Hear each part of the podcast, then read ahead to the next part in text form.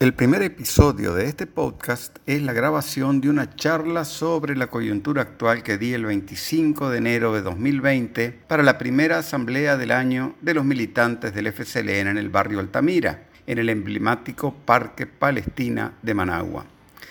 La charla llevó por título Crisis global capitalista, futuro incierto, pero periodo decisivo para Nicaragua. Se dio la feliz coincidencia de que como introducción a la charla, se leyó el texto de Rubén Darío, El triunfo de Calibán, que no es otra cosa que una visión de los Estados Unidos desde la perspectiva del tercer mundo. En ese texto, que se puede descargar del Internet, el inmortal nicaragüense llama a los Estados Unidos país de cíclopes, comedores de carne cruda, herreros bestiales. Darío escribe, además, que el ideal de esos calibanes, es decir, de los estadounidenses, está circunscrito a la bolsa y a la fábrica. Comen, comen, calculan, beben whisky y hacen millones. No podía haber de esta manera mejor introducción al tema de mi charla, que no es otro que el espectáculo del imperio estadounidense desmoronándose ante nuestros ojos.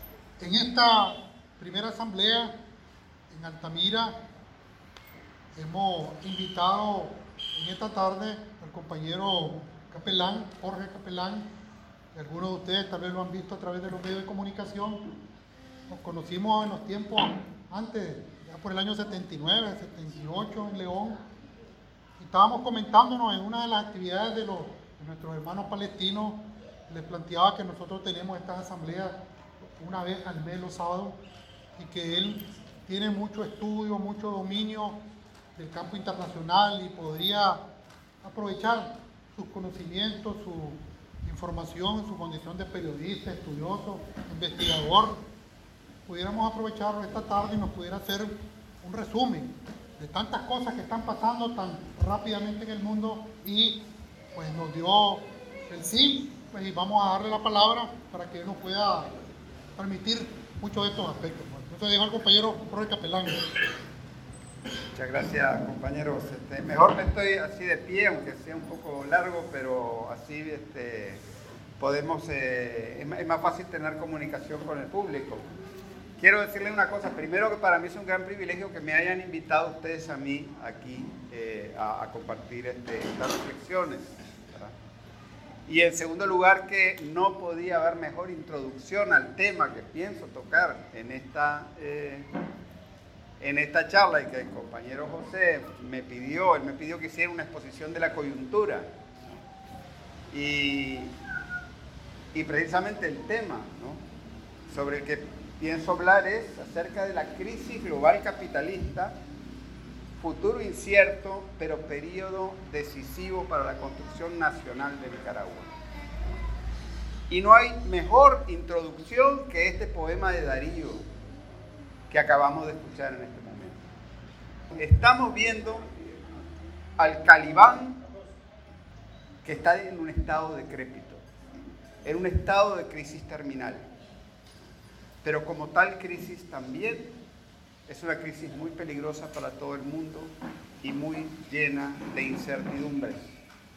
Ante esta crisis nosotros tenemos una serie de certidumbres sobre nuestra propia historia, sobre la realidad de nuestro propio pueblo, sobre un modelo de desarrollo solidario, cristiano, socialista y solidario que hemos venido desarrollando y es en base a esas certidumbres que nosotros tenemos que basar nuestra fuerza.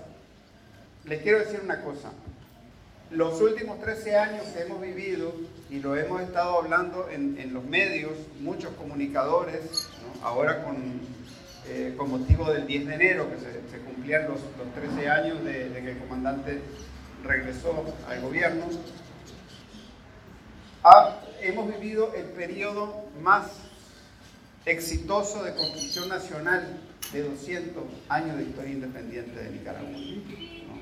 Hoy en día tenemos carreteras que unen el Pacífico con el Atlántico, cosa que no hubo en 200 años de historia independiente.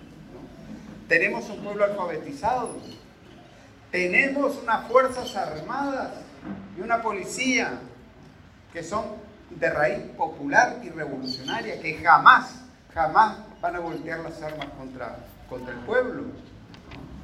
Tenemos un modelo donde los sectores populares, las clases medias, los sectores campesinos, los jóvenes están eh, empoderados como sujetos económicos, ya no son las viejas familias oligárquicas de los chamorros, los que por un capricho o una orden paralizan la economía del país. Tenemos una serie de cosas que son realmente impresionantes vistas desde un punto de vista histórico. En una región del mundo donde los intereses coloniales e imperiales han tenido como consigna el impedir que Nicaragua surgiera como un Estado-nación fuerte. Eh, en realidad, no se puede hablar de nación nicaragüense sin hablar de sandinismo. No se puede hablar de nación nicaragüense sin hablar de Darío. No se puede hablar de nación nicaragüense sin hablar de Sandino. Y no se puede hablar de nación nicaragüense sin hablar de Carlos Fonseca y del FCLN como instrumento político del pueblo nicaragüense, empoderado el pueblo que metió el pie en la historia el 19 de julio de 1979, que destruyó el aparato represivo de la, de la tiranía somocista y que sentó las bases para una verdadera democracia en este país. Y la verdad que, bueno, todos aquí pasamos la experiencia del horrendo, entre comillas, golpe suave, que sabemos que no fue nada suave, que le quisieron hacer a nuestro pueblo, y sabemos muy bien, no, nadie bien necesita venir aquí a explicarnos que si estos golpistas de aquí hubieran podido, hubieran hecho lo mismo que están haciendo en Bolivia, hubieran hecho lo mismo que están haciendo en Chile masacrando al pueblo. Entonces, eh, ciertamente que esos, grupos golpistas no son ellos los que van a traer ningún desarrollo a este país es solamente el Frente Sandinista de Liberación Nacional, es solamente el sandinismo. El sandinismo que ya sabemos que es este que está aquí. Pero entonces vamos a hablar un poco sobre el contexto global del país.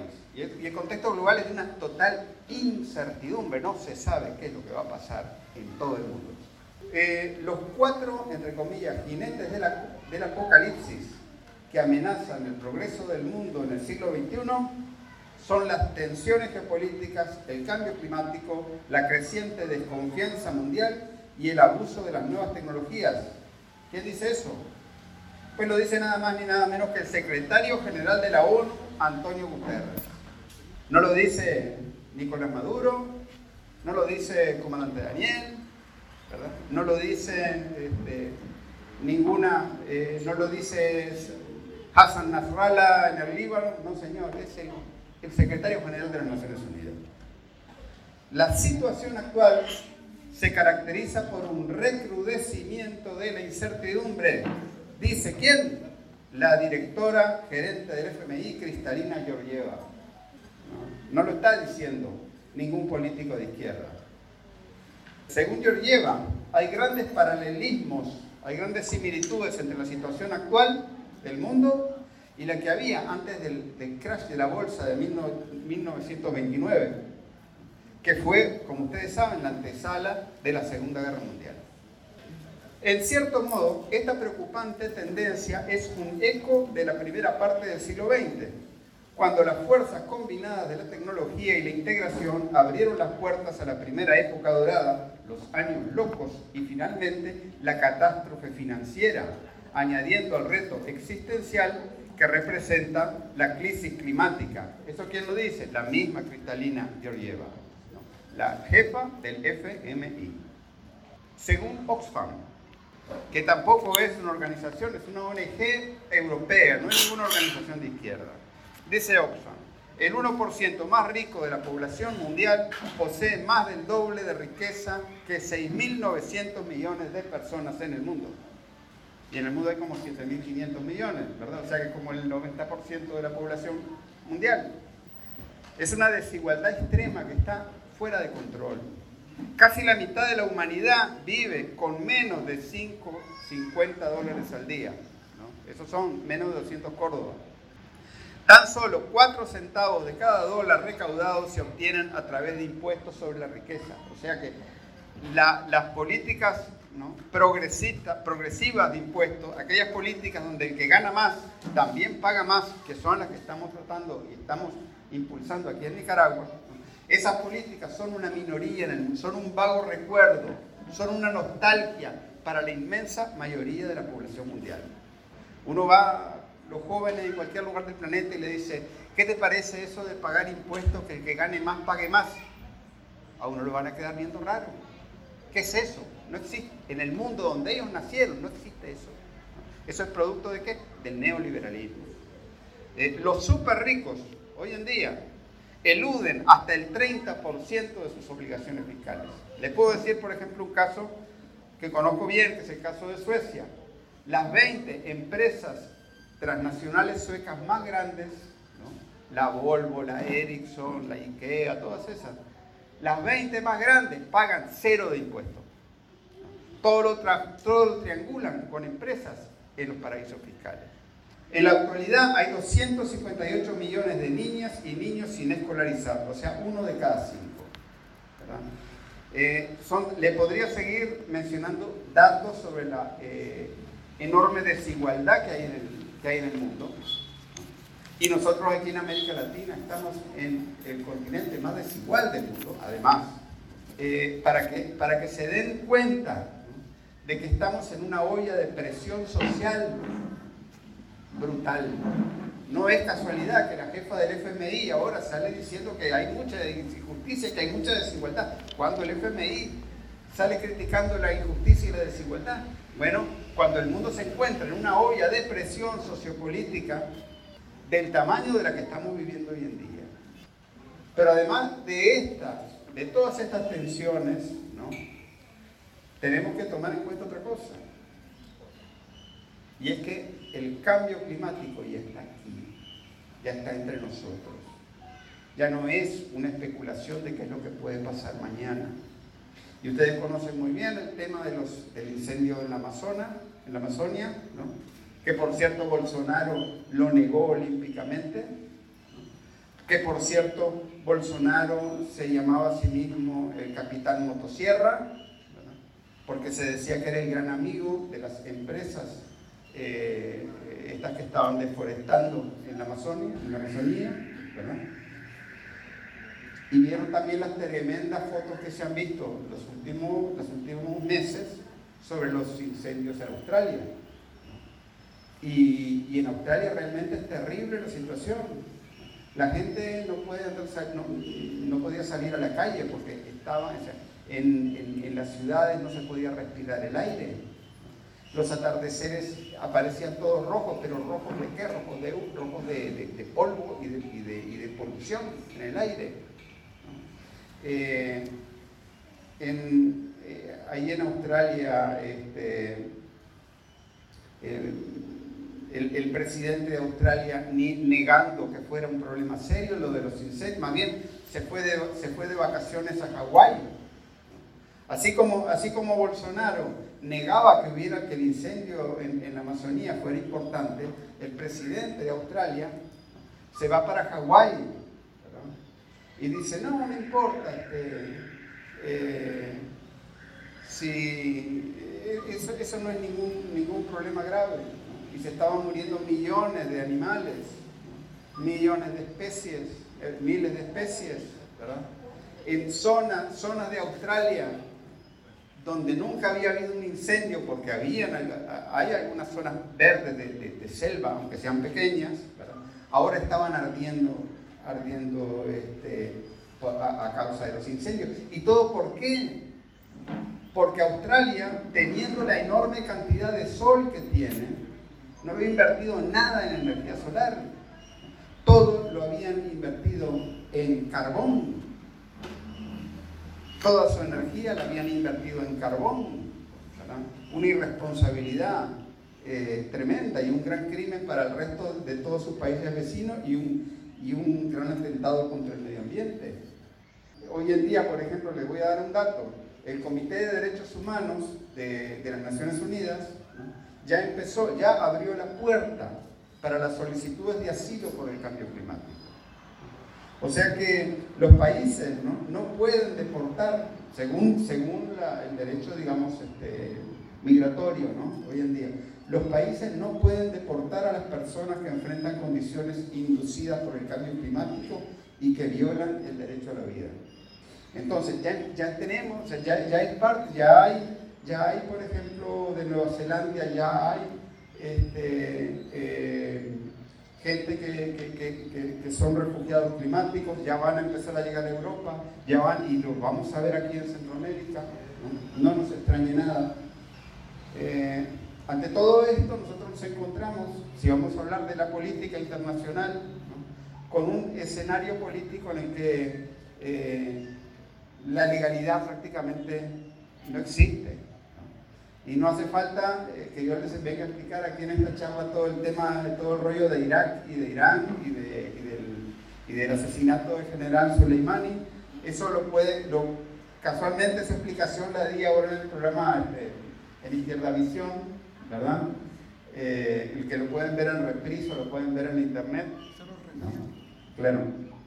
Pero lo cierto es que hoy en día tenemos, tenemos unos Estados Unidos que hacen este, que, no les importa para nada, el ya no es el multilateralismo, es, el unilateralismo, con unos Estados Unidos que niegan el cambio climático, con unos Estados Unidos eh, que además, unos Estados Unidos y una Europa que tienen sometido a uno de cada tres habitantes del planeta a sanciones. O sea, uno de cada tres. Son este, 7 mil millones, divídanlo entre tres, son como 2.500, más de 2.500 millones de personas sometidos a, a sanciones de Occidente.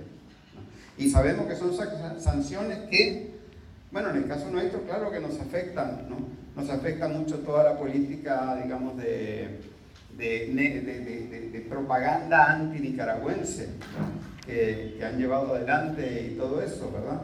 Pero, por ejemplo, ¿cuántos miles? de Venezuela denunciaba que habían sido como 40 mil venezolanos que habían, sido, habían muerto por culpa de las sanciones estadounidenses en los últimos años. Y en muchos otros países son, son muchos más. ¿Cuántas, ¿Cuántas medicinas no puede importar Cuba? ¿Cuánto, ¿Cuánta maquinaria no puede importar Cuba? cuántos problemas no tiene Cuba por el criminal bloqueo a lo que somete Estados Unidos. Cuánta, por ejemplo, Irán ha sufrido muchísimo también por esas sanciones. Muchos países del mundo, ¿no? Uno de cada tres habitantes del planeta. O sea que cuando nos dice, cuando nos dice, miren ustedes, este, los funcionarios del Departamento de Estado están hablando mal de ustedes. Bueno, pues no estamos solos. Cada vez se hablan mal de más gente. Eh, y cada vez amenazan, amenazan de manera ilegal a más gente. En realidad, el calibán este de Trump eh, eh, parece que tiene una pistola y está ahí apuntando a todo el mundo. se trata de más de 8.000 medidas contra 39 países del mundo. 8.000, 8.000. Diversas variedades de la NICA, como quieran llamarlo. ¿verdad? Eh, y a esto hay que decir también que las Naciones Unidas y todo el complejo que hay de derechos humanos no dice nada. No tiene un concepto de derechos humanos, ¿verdad? Cuando son pueblos enteros los que están amenazados. Eso es, ese, es un criterio de genocidio. Eh, amenazar indiscriminadamente a todo un pueblo. Sin embargo, todo el complejo de los derechos humanos no tiene un discurso, no tiene una, una acción concertada contra ese tipo de medidas.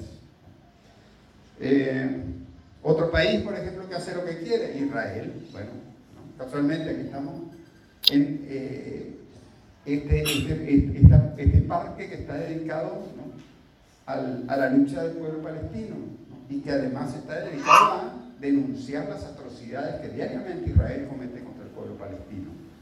Bombardean, matan gente, le llaman terroristas quien ellos se les ocurre. Entonces, ese es el estado del derecho internacional. Eh, pero todo esto es expresión, ¿no? Todo esto es expresión de una serie de problemas más de fondo. insolubles, insolubles para el Calibán actualmente, ¿no? Son insolubles para el orden imperialista occidental, que tiene su base en los Estados Unidos, pero que está también articulado en una eh, estructura de poder transatlántica entre países como Estados Unidos, Gran Bretaña, que es un centro financiero especulativo muy importante para el capitalismo, Europa Occidental, que tiene una serie de problemas, eh, contradicciones con, los Estados Unidos, eh, Japón, Australia, Nueva Zelanda. esos son los países, los países que son los, los que sostienen este orden calibán que se está cayendo a pedazos. Que es un orden que surgió allá por el año 1400, cuando Europa era el continente más atrasado del mundo, con el descubrimiento de América y de las colonias en todo lo que hoy en día es el tercer mundo, y que significó un robo, un robo violentísimo, significó un eh, sometimiento global al mundo por parte de Europa. Eh, tenemos en esto, ustedes se acuerdan, en el 2008, 2009, 2007, 2008, 2009, cuando reventó aquella burbuja financiera. Aquí, esa crisis aquí llegó con, con algún año así, de uno o dos años de, retraso, significó una bajada del PIB de 2.9% para la economía nicaragüense, o 2.6%, no, no recuerdo bien.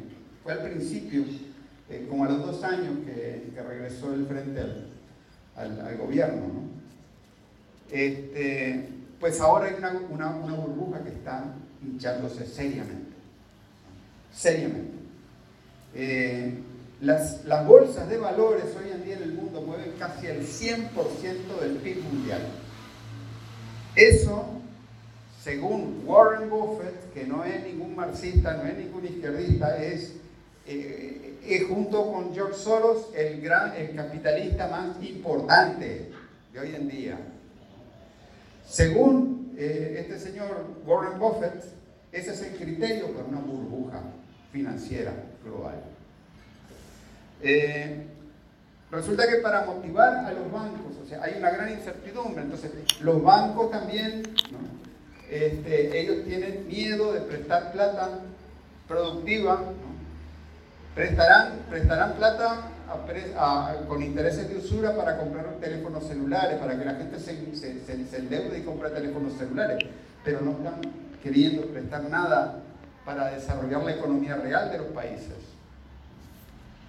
Entonces, para motivar a los bancos a que, sigan, a que, se, atrevan a prestar plata eh, productiva, los, los bancos centrales han recurrido a bajar las tasas de interés cada vez más.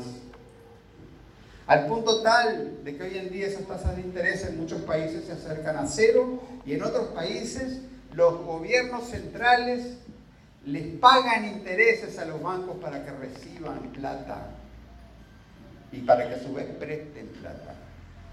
¿verdad? De más está decir que si uno paga intereses negativos, o sea, si uno paga por prestarle plata a alguien, lo que está haciendo es inventar plata de la nada. Eso es lo que están haciendo, básicamente. Y lo están haciendo además para tapar toda una serie de activos que ya son ficticios de esos mismos bancos grandes bancos privados. Entonces, esa, esa, burbuja, ¿verdad? Ese regalo de dinero, Es producto de una especulación constante, encarnizada, ¿verdad? Tenemos un dólar, dicen, dicen, sobrevalorado en un 15%. Cuidado, hay mucho más, ¿verdad? Tenemos, o sea, lo que eran ¿Se acuerdan? No sé si se acuerdan allá por el año 2008-2009, hablaban de activos tóxicos, ¿no? que eran este, bonos de diferente tipo, ¿verdad? que no tenían ningún respaldo material, que prometían ganancias, pero no tenían ningún respaldo material. Y, los bancos se habían llenado de eso y llegaba un momento en que tenían que pagar las deudas y, no, y esos bonos no valían nada. Bueno, pues ya volvieron todos esos bonos tóxicos. Ya volvieron, están toda la economía. La acumulación de deuda pública y privada en el mundo, o sea, la acumulación de deuda de los estados y de las personas hoy en día es de 250 billones de dólares es casi tres veces el valor del PIB mundial. Esa es la burbuja.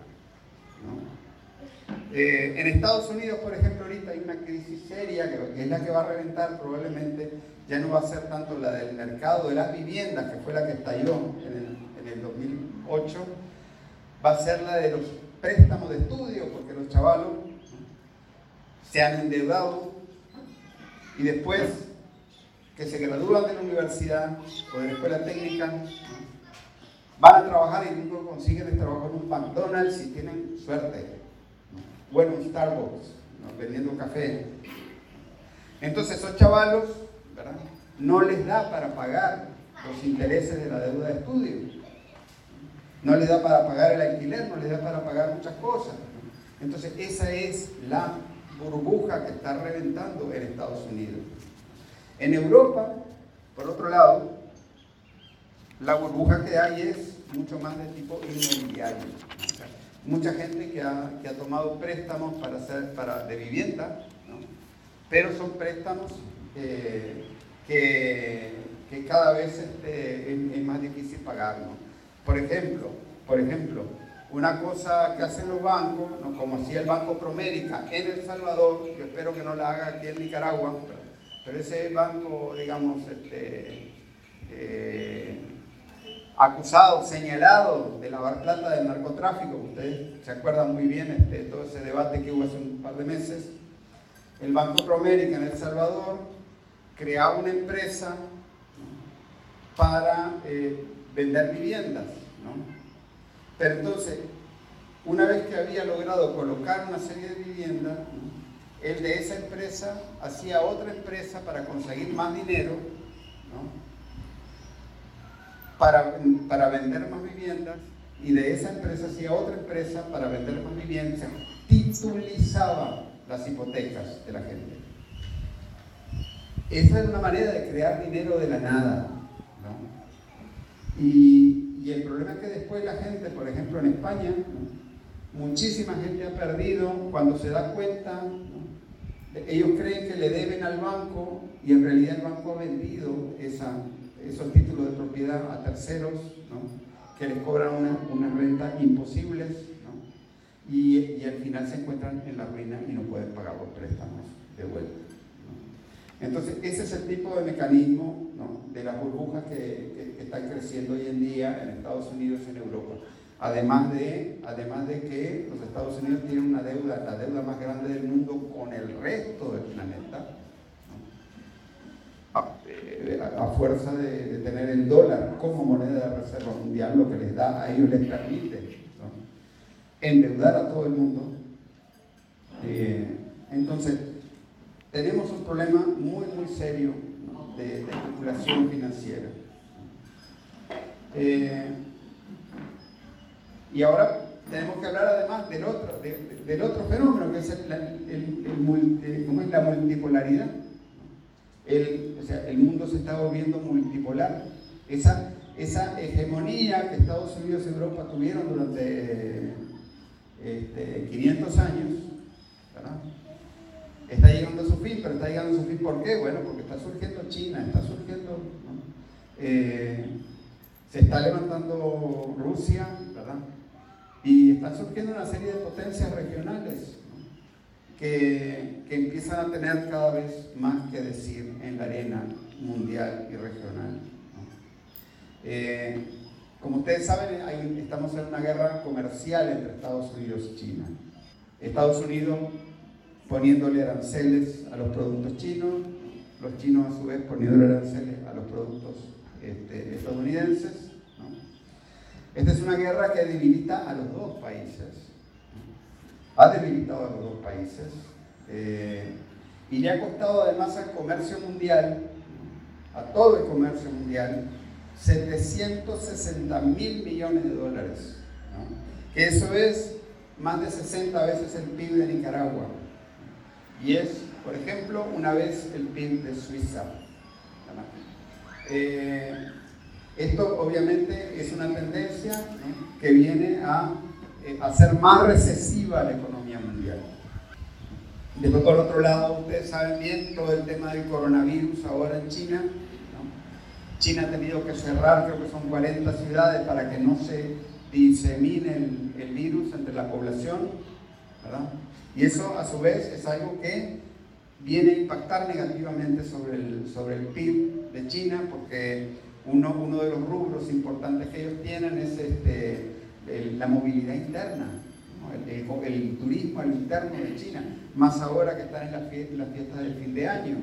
Imagínense lo que pasaría en Nicaragua si el comercio de Navidad bajara un 20-30%, sería un golpe tremendo, ¿no? bastante fuerte, ¿verdad? Entonces, eso es eh, parte de los problemas que, que, está enfrentando China. Eh, por ejemplo, por el lado de los Estados Unidos, por ejemplo, el, monitor de riesgos, ¿no? el monitor de riesgo del banco BBVA de Estados Unidos dice que hay un riesgo de recesión del 60% para el otro año en Estados Unidos, por todos estos problemas que estamos viendo eh, ahorita. ¿no? El tema, por ejemplo, se hablaba mucho del Brexit, ¿verdad?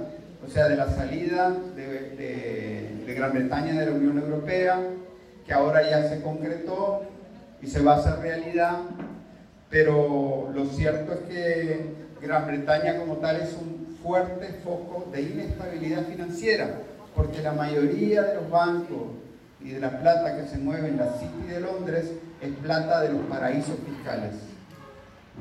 Entonces, realmente que por más que el, por más que el Brexit se haya resuelto, ¿no? Eh, eso no es una, señal de que venga a calmar la situación económica a nivel mundial. Pero además de eso, todo esto también no solamente se, afecta, se afecta a China, se afecta a Estados Unidos, se afecta a los BRICS en general, por los mismos problemas, por las mismas tendencias, eh, porque se han retraído las, compras e inversiones, se afecta a Alemania, Japón, eh, también los otros países de, Europa occidental. La industria automotriz se ha frenado bastante, incluso ahora que están cambiando a carros eléctricos, los consumidores no saben muy bien si van a comprar diésel o gasolina o híbrido o si van a comprar eléctrico. Entonces ese es otro factor que deprime aún más la, la industria automotriz. ¿no? Y, además de eso, después en lo político, vemos cómo se, eh, cómo se fortalece el poder político de las mafias a nivel global. Y este no es un fenómeno nuevo, no es un fenómeno nuevo. Ya, por ejemplo, si ustedes se ponen a ver la historia del Imperio Romano, de cómo, de cómo estaba cayendo el Imperio Romano, se van a dar cuenta que para combatir a los bárbaros que venían del norte y del este de Europa, le llamaban bárbaros, pues nosotros heredamos, esa, heredamos ese lenguaje bárbaro, como decir alguien inculto y alguien, ¿no? Este, porque esa es una visión un poco colonizada que tenemos, ¿verdad? De la historia que nos heredaron los romanos, ¿verdad? Que ellos, a todo lo que no era de ellos le decían bárbaro, ¿verdad? Pero lo cierto es que ellos eh, tuvieron que enfrentar a todos estos grupos, ¿no? Del norte y del, este de Europa, y para poder enfrentar estos grupos, ellos tuvieron que aliarse con, con algunos de esos grupos para que les ayudaran a combatir, los emplearon como mercenarios, y al final esos grupos se terminaron integrando al propio imperio y se lo fueron comiendo. Y el imperio se cayó a pedazos, ¿verdad? Se fue cayendo paulatinamente o se fue transformando en otra cosa, ¿verdad? Por sus mismas contradicciones. Y, nosotros estamos viendo, por ejemplo, hoy en día, este, para hablar del tema de, ¿por qué va Trump a querer matar a un general iraní que es muy popular, ¿verdad? Eh, en, Irak. ¿No? Y no solo en Irak, en Siria, en el Líbano, en Palestina, en todo el Medio Oriente, que era el general que estaba derrotando el Estado Islámico y Al Qaeda. ¿Y por qué los estados, por qué iba Trump a querer, a querer matarlo? Y de esa manera también, diciéndole al gobierno iraquí, a ver, tráete al general Soleimani de Irán, llévatelo para, para Irak, porque quiero hacer la paz. Y después va y lo mata. ¿Por qué hace eso Trump? Hizo eso porque le convenía al imperio, yo no lo creo. Porque si eso le conviniera al imperio, entonces ya los demócratas y Nancy Pelosi estarían diciendo qué bien hecho. Lo estarían apoyando y no lo están apoyando. Trump hizo eso porque Arabia Saudita e Israel les convenía que hiciera eso. Porque son ellos los primeros interesados en que no haya ningún orden en el Oriente Medio. Son ellos los que tienen más miedo de un Irán fuerte. Entonces, ese es el, ese es el caso, un ejemplo concreto de cómo las mafias le van cogiendo el mandado al imperio y empiezan a imponer sus intereses particulares en la política del imperio. Y otro ejemplo que les puedo poner aquí en América Latina es el de la mafia anticubana de Miami, que no solo es anticubana, como ustedes saben muy bien, es anti-nicaragüense, anti-venezolana, anti-latinoamericana, Y por sobre todas las cosas es mafiosa. Y les digo una cosa, mafiosa, por ejemplo, Marco Rubio. Los, padres de Marco Rubio no fueron, no fueron, no se fueron de Cuba después de la revolución, se fueron antes. Y se fueron antes ¿por qué? Porque le trabajaban al jefe de la mafia, eh, Alaski, que era el dueño de los casinos de Miami, le trabajaban a él y se fueron a Miami para trabajar en los hoteles de ese señor en Miami. Entonces, son, vean la película, si pueden, vean la película El Irlandés, que va, tal vez gane un, Oscar, probablemente gane un Oscar. Es una película excelente, ahí está, y está basada en un testimonio real. Ese irlandés existió y es su propio relato de la historia. Y explica claramente cómo cómo la mafia financió la carrera política de, John Kennedy bajo la promesa de ah, invadir Cuba y porque fracasó en la invasión de Cuba, después lo mataron. Vean esa película, muy buena. Entonces, esos son ejemplos de cómo las mafias se van comiendo el imperio. Y cómo el imperio deja de tener una estrategia definida y va empezando a perderse en múltiples contradicciones, muy peligrosas todas, por cierto. Hablamos, hablamos del problema del calentamiento global, del cambio climático, hablamos del tema migratorio, hablamos de, de la burbuja, la gran burbuja financiera, hablamos de la enorme injusticia social que hay en el mundo y hablamos del poder del poder de estas mafias sobre el imperio. Entonces, otro efecto, otro efecto que es concomitante, que es, que, es este, inherente a eso, son todas las revueltas que hemos visto por todos lados. Hemos visto revueltas este año en Ecuador, en Chile, en Colombia, Panamá, Honduras, Francia, Líbano, Hemos visto revueltas eh, en Irak, hemos visto revueltas en todos lados. Y revueltas que por lo general son, independientemente de que ahí a veces se meta la CIA y trate de hacer algún punto político, independientemente de que ahí a veces se metan las ONG europeas y traten de hacer algún punto político, son también expresiones de un panorama cada vez más polarizado y cada vez más eh, inestable. En América Latina nosotros tenemos una situación bien paradójica. Por un lado, por un lado no se puede decir que los pueblos estén pasivos, los pueblos están protestando, los pueblos se están organizando, los pueblos se están movilizando, pero por otro lado, el fascismo aquel de los años 70 está de vuelta. No era cierto aquello de que decían de que después que se cayeron las dictaduras en los años 80 ya habíamos entrado en una democracia distinta, ¿no? y que era un, sistema diferente, pues no, la verdad que están mostrando que son igual de fascistas que siempre. Tal vez la única diferencia, diría yo, es que hoy en día son fascistas, pero que no tienen la más pinche idea de qué hacer. Por ejemplo, eh, Pinochet, guste o no, tenía un plan para Chile. El plan que ahora está haciendo crisis y que no lo pueden ahogar en sangre y que no lo pueden ahogar en represión y que no lo pueden ahogar con bombas. Eh, pero lo cierto es que sí, tenemos esta situación paradójica. Eh, pueblos, pueblos en lucha y el fascismo más desenfrenado tratando de contener eso, pero que al mismo tiempo tienen una escasa capacidad. Es más, o sea, en la misma represión que ellos muestran, es también signo de su falta de capacidad política de manejo de la crisis. Nosotros estamos, eh, y es más también otra cosa que hay que decir, ¿no? sea, se trata de un neoliberalismo débil, débil y senil. Esta gente está proponiendo, están proponiendo lo que proponían hace 20 años y que ya los pueblos rechazaron. Por ejemplo, les digo, aquí en el Aquí tenía, los Estados Unidos aquí antes tenían un, plan y se llamaba Plan Pueblo de Panamá y se llamaba ALCA.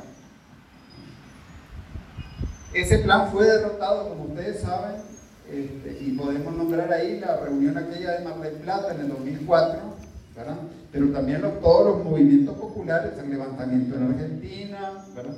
hubieron levantamientos en muchos países. Aquí, ustedes se acuerdan las luchas aquí contra este, la privatización del agua, la cuestión de los transportes y todo eso. Eso fue continental. Y ese proyecto fue derrotado. Hoy en día no tienen, no tienen Pueblo Panamá, no tienen, no tienen este, ALCA.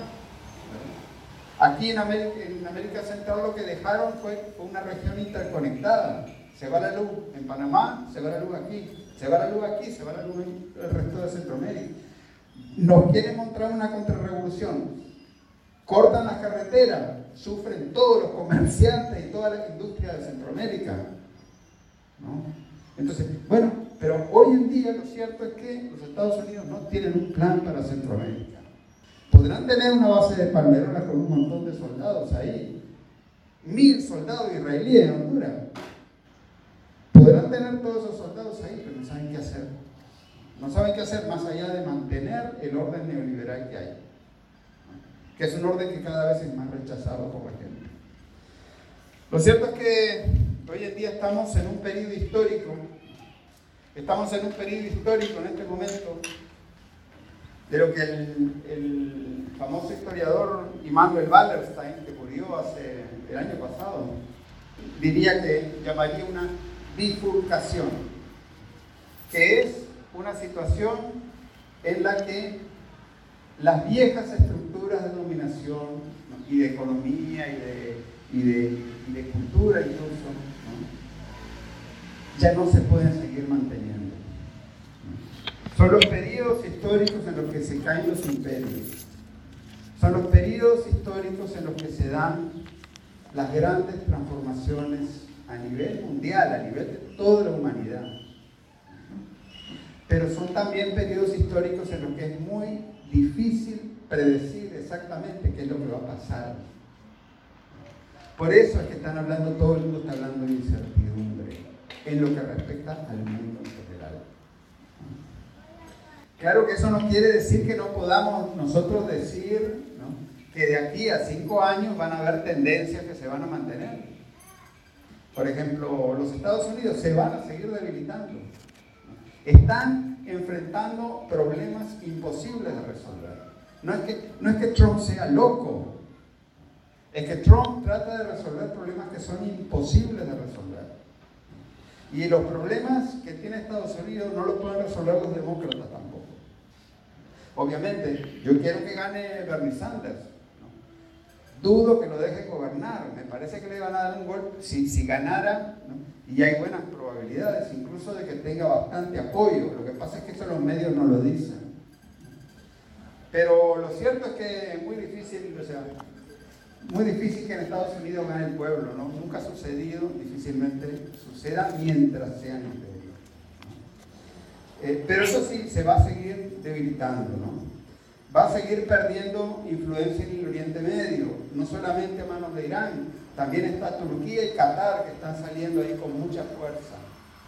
Trump se va a, se va a, salir, se va a seguir desgastando, no es seguro tampoco, o sea, el, juicio político no va, no va a prosperar, no, no, creo que vaya a prosperar, pero no se sabe pues si irá a ganar o no unas, unas eventuales este, elecciones, pero sí podemos decir que se va a seguir debilitando. Y una cuestión que parece venir una probabilidad muy real es que los Estados Unidos pierdan la guerra comercial con China, la terminen perdiendo, a pesar, de, a pesar del, del virus este que está afectando a China ahora y todo eso, pero este, el, el problema es que en realidad en términos globales, Estados Unidos sigue importando más bienes chinos de lo que sigue exportando a China. Y eso lo van a seguir necesitando porque eh, no pueden competir contra todos los productos baratos que está vendiendo, eh, que está vendiendo China. Eh, eso a nivel sociopolítico también se, refleja, ¿verdad? En que hay un gran pesimismo social. Hay gran pesimismo, todo va a ir mal, todo está mal. Eh, hay un estudio de una encuesta global barómetro de confianza Edelman, que es bastante, eh, tiene bastante buena reputación, ¿verdad? Según ese estudio, 56% de la gente en todo el mundo cree que el capitalismo hace más mal que bien. O sea que el capitalismo no está entusiasmando a, a la grande mayoría, ¿no? Eh, pero el 83% de la gente dice que tiene miedo de perder el empleo. Y el 57% de la gente considera que su gobierno solo se ocupan de los intereses de unos pocos. En, en general hay una, una, opinión muy negativa en todo el mundo contra el capitalismo, contra los gobiernos, contra las empresas, contra las ONG y contra la prensa. Ahora, cuidado, hablamos de todo el mundo, pero partamos de la situación de aquí de Nicaragua y de lo que nos dice la encuesta, la última encuesta de Meyer. Y aquí no es, o sea, aquí en Nicaragua, 7 de cada 10 personas, o sea, el 69% de las personas considera que el gobierno trabaja en beneficio de la población en general. Y si ustedes ven la, encuesta de Meyer, aquí hay buenos niveles de confianza hacia la policía, hacia el gobierno, hacia las, eh, hacia las empresas, yo qué sé, ¿no? hay unos niveles de confianza social muy distintos que en el resto del mundo. ¿Pero eso por qué? Por el modelo que se ha venido implementando.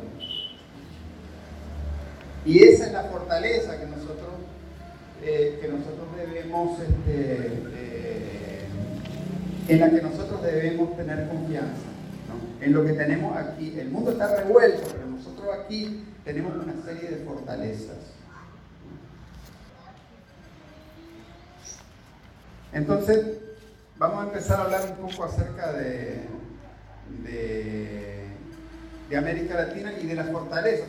el panorama no es tan, tan, tan terrible si lo vemos desde nuestra perspectiva. Eh, no estamos indefensos. Por ejemplo, hay un, hay un, hay un organismo de las Naciones Unidas muy respetado que se llama la UNCTAD, eh, el Departamento de Asuntos Económicos y Sociales de, la, de las Naciones Unidas. Todos los años hacen sus previsiones sobre el estado del, del mundo. ¿no? Y según la UNCTAD, ¿no?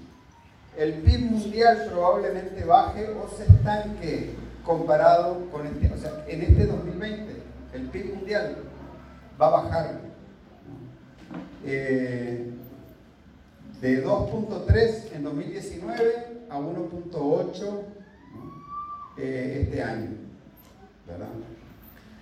Eh, pero, pero esa bajada le va a golpear sobre todo a los países ricos, sobre todo. El PIB de los países desarrollados bajará de 1.7 a 0.9 o 1.5, según la UNTAD. Eh, las economías en transición, que son por ejemplo países de Europa del Este, ese tipo de países, se pronostica que va a subir un poquito, marginalmente, de, 1.9% a 2.0 o 2.3%. Mientras que los países en desarrollo, o sea que somos nosotros, en general, o sea, globalmente, vamos a subir de 3.4 en 2019 a 3.5 o incluso 4.1. O sea que la, la, crisis a nivel global va a afectar más duro en el sentido del PIB, no estoy hablando en el sentido de el cambio climático o de otras variables. En el sentido del PIB va a atacar más duro, lo va a atacar más duro a los países del centro. En nuestro caso, claro, nosotros tenemos cosas que nosotros sabemos, por ejemplo, ¿no? Miren, nosotros producimos, por ejemplo, langostas, puros, café, este, carne, carne de calidad. Los ricos del mundo jamás van a dejar de consumir esas cosas. O sea que eh, por ese lado tenemos exportación, por ese lado vamos a tener mercado.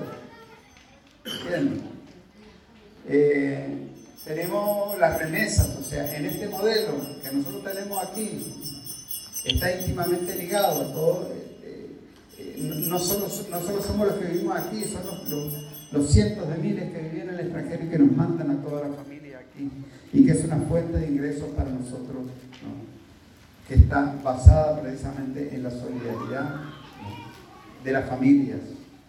Y eso va a seguir. Nosotros tenemos hoy en día la economía más diversificada de toda la historia. Nunca habíamos tenido eh, relaciones comerciales y de todo tipo con tantos países. Eh, una cosa muy importante, producimos el 90% de los alimentos que consumimos. Eso es estratégico.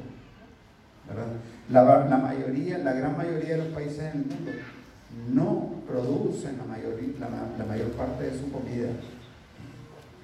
Y después que tenemos, hemos logrado, después de 13 años y después de toda una, una lucha y una resistencia muy larga, crear todo un entramado sociopolítico de, de prácticas sociales, especialmente todo este entramado de defensa civil que tenemos, todos estos comités de la vida que tenemos, toda esta práctica que tenemos de ver cómo resolver de manera solidaria. Y ese es uno de los recursos estratégicos más importantes. Eh, a, nivel, a nivel económico, este, podemos decir que en, 2019 nosotros logramos estabilizar la economía. O sea, se logró frenar, aquel, absorber aquel golpe salvaje que nos dieron, que nos hicieron retroceder 10% del PIB, nos hicieron este, perder 140 mil trabajos, nos hicieron cerrar una de cada cuatro empresas con el golpe, ¿verdad?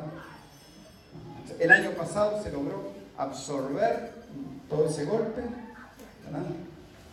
Y, ya estamos, y, salimos de eso con estabilidad monetaria. No tenemos un Córdoba por el suelo, más bien logramos reevaluarlo con respecto al dólar.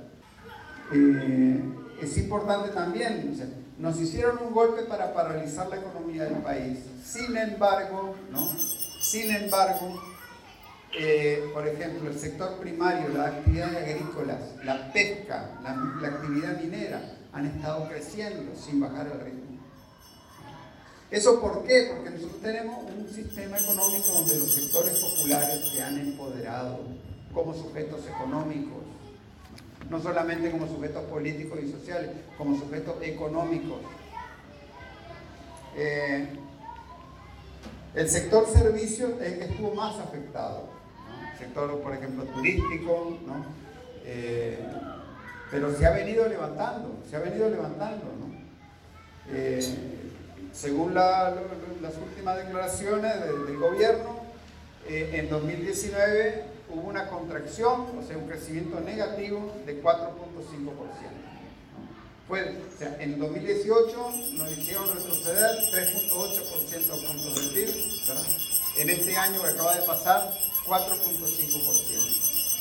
Pero ya absorbimos lo peor. Ahora la proyección este año 2020 es que vayamos a crecer 0.5%. ¿no? Y ya estaríamos a partir del año que viene retomando retomando la senda pues, que, veníamos trayendo, ¿verdad? De crecimiento de eh, la inflación, ¿no? este año, claro, se puede decir, sí, la inflación fue un poco más alta que en los últimos 4 o 5 años, fue de 6.13%. Pero disculpen, yo no sé, aquí ya vemos algunos que estuvimos en los 80, podemos hablar de lo que era inflación. ¿verdad? Cuando le poníamos sello a los billetes, ¿no? que, valían 10 veces más, ¿verdad? De 500 pasaron a 5000, ¿no? Donde uno decía, por favor no me aumenten el sueldo, porque todo va a aumentar mucho más, ¿verdad? Entonces, ciertamente que lo, que lo, que lo de hoy en día es nada, es, apenas una...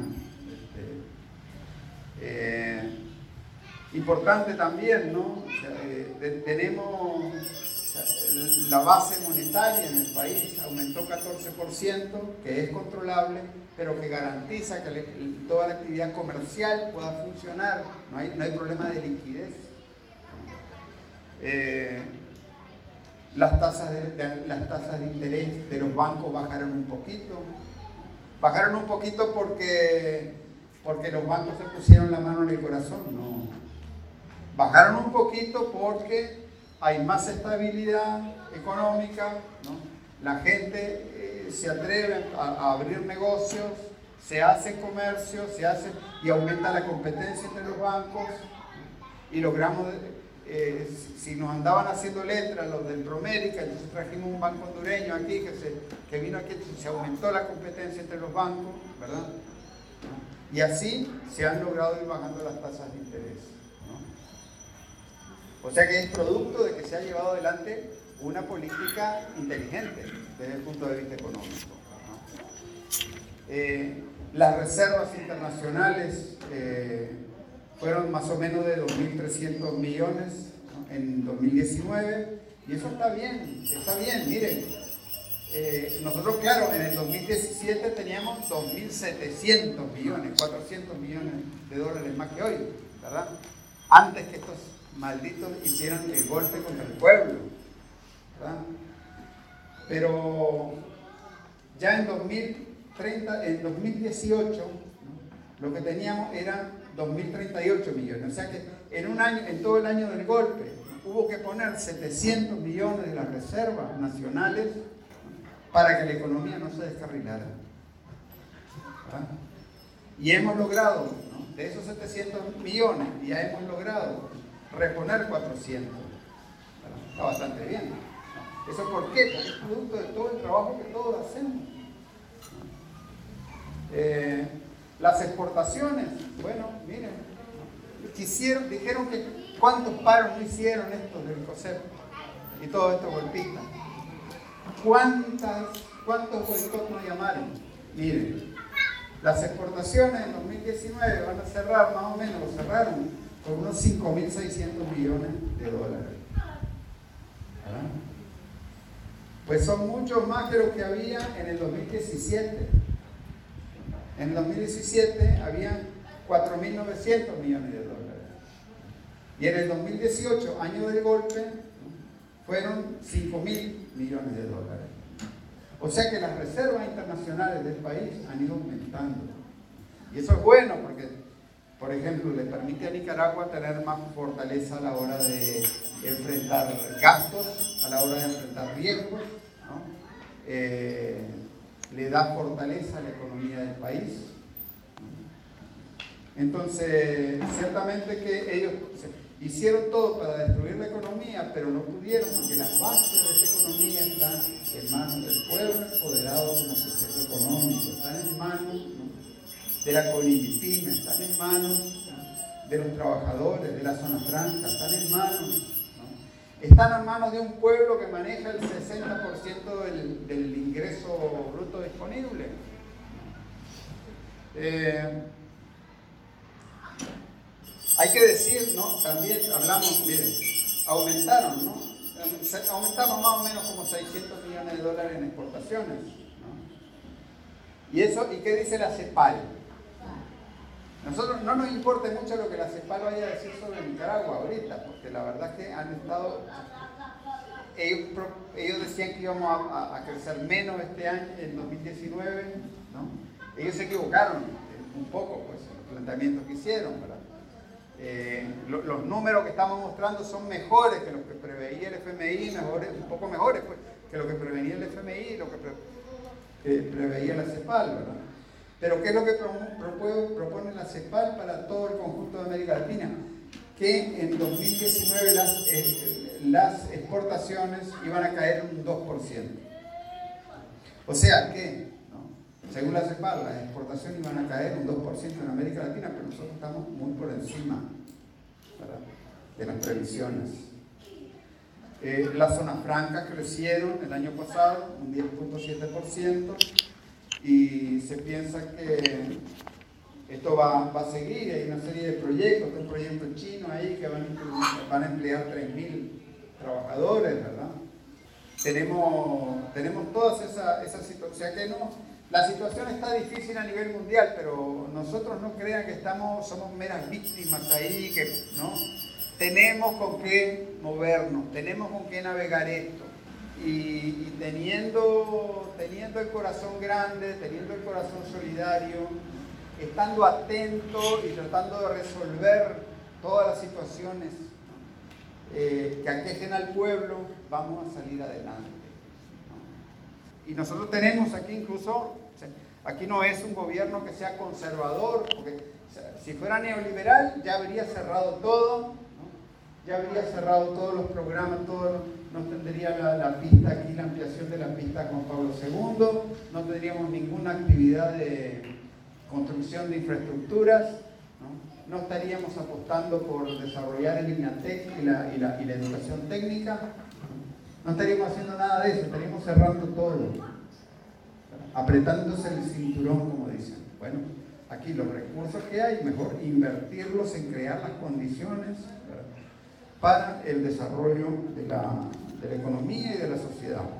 Eh, por ejemplo, tenemos el año que viene 23, 23 obras, ¿no? Eh, perdón, 58 obras nuevas de salud, que son, ustedes saben, los hospitales esos, ¿no? que se van a construir, centros de salud, 50, ¿cómo es? 58 obras nuevas y 23 obras que se arrastran de este año.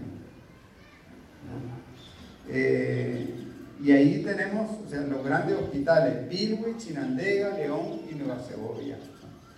Tremendos hospitales, ¿verdad? Realmente, cuando, tal vez hay gente que no cree, pero cuando lo vean esos hospitales hechos y cuando vayan a atenderse ahí, van a decir, jamás hubiera creído yo que podía tener una atención médica de esta calidad. Y esa atención médica de alta tecnología, porque no por una cuestión de lujo, es por una cuestión de que también es la que permite atender más gente con menos recursos. Eh, en Acal, por ejemplo, son 4 mil millones de córdobas, ¿verdad? En proyectos de agua potable y alcantarillado en 41 proyectos en todo el país. Pero lo interesante de esto no, no es tanto la suma, sino que Nunca, nunca en Acal había tenido tantos proyectos de agua al mismo tiempo. Eh, en energía, este, en este año 2020 se tienen destinados 340 millones de dólares, de 1.172 aprobados para ejecutarse en los próximos tres años, en proyectos de, de energía, ¿verdad? La meta para 2020 es llevar energía a 1.233.977 casas y se prevé la instalación de más de 11.000 paneles solares en las zonas productivas del país para los agricultores. En Usuracero, atender a casi 100.000 mujeres protagonistas con 107.000 nuevos créditos.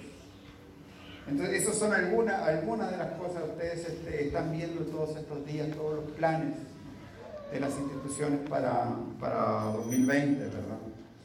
Eh, en resumidas cuentas, para hablar de la coyuntura actual, le vuelvo a decir que este, Estados Unidos va a seguir con su retórica agresiva hacia Nicaragua. Y este, ya vino este Bolton aquí a marcar territorio a Costa Rica y a reunirse con, con los de la Alianza Cívica, ¿verdad? Vino aquí a marcar territorio, pero sobre todo vino a provocar. Ellos, yo no, lo veo, yo no veo a Estados Unidos haciendo una gran movida militar contra, por ejemplo, Venezuela.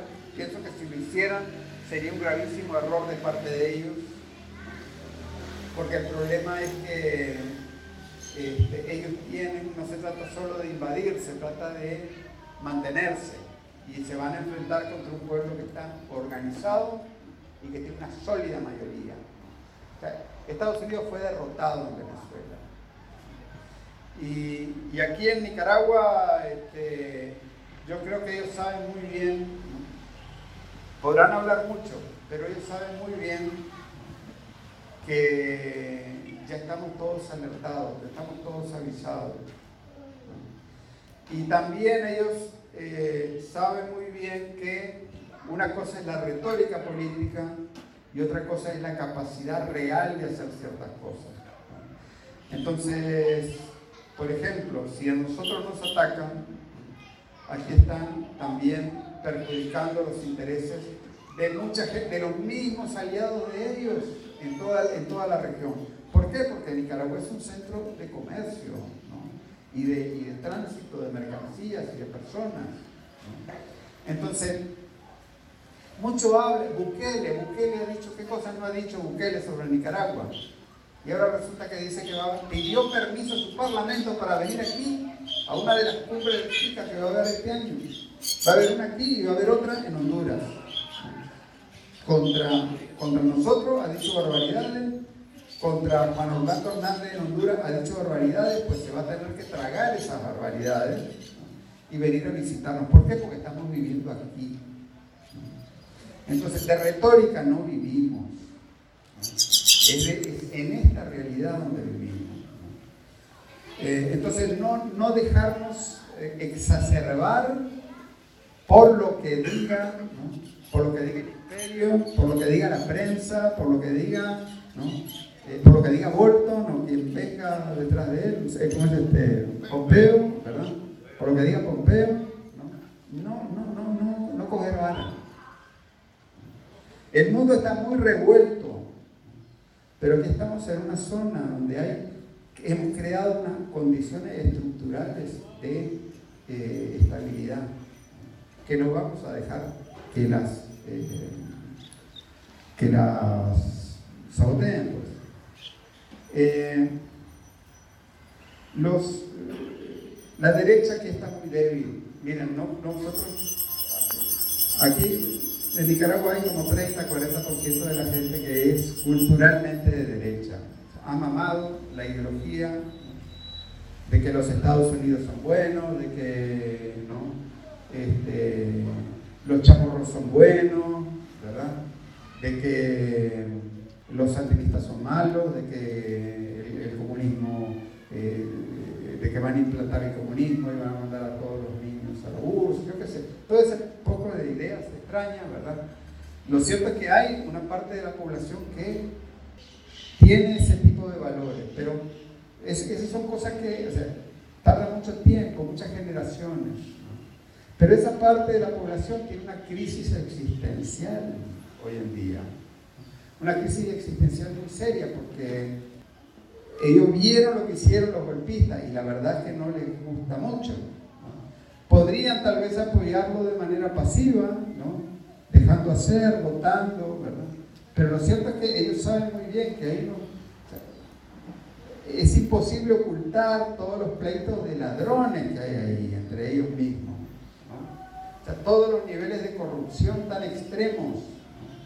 Ellos dicen, sí, ok, pero si yo voto por, no sé, por Maradiaga o por este, eh, el otro, ¿verdad? Me van a robar. Entonces, eh, la verdad es que no saben, ellos no saben, ¿no? qué hacer de eso. Y lo peor, lo peor del caso, ¿no? Es que para muchos de ellos que tienen, por ejemplo, no sé, quieren casarse, hacer familia, tener un trabajo, tener una carrera, tener una empresa, ¿quién le hace posible eso? Las políticas de este gobierno, no la política de los gobiernos liberales, ¿verdad? Entonces ellos tienen toda una crisis ahí existencial. Yo pienso que ya se ha visto, ¿no? Tenían problemas para ponerse de acuerdo, al final vino el imperio y los unió. Pero esas, unidades entre, estos sectores son frágiles. Están, están plagadas de intereses particulares. ¿verdad? Entonces, nosotros lo que tenemos que hacer, ¿no? nosotros lo que tenemos que hacer es seguir, seguir trabajando, trabajar cada vez más. Ya estamos en una campaña, esto no es una campaña, lo, que se juega en los próximos dos años que vienen no es una campaña. Esta es una lucha por, por, garantizar la sobrevivencia del proyecto de, de construcción de nación en Nicaragua.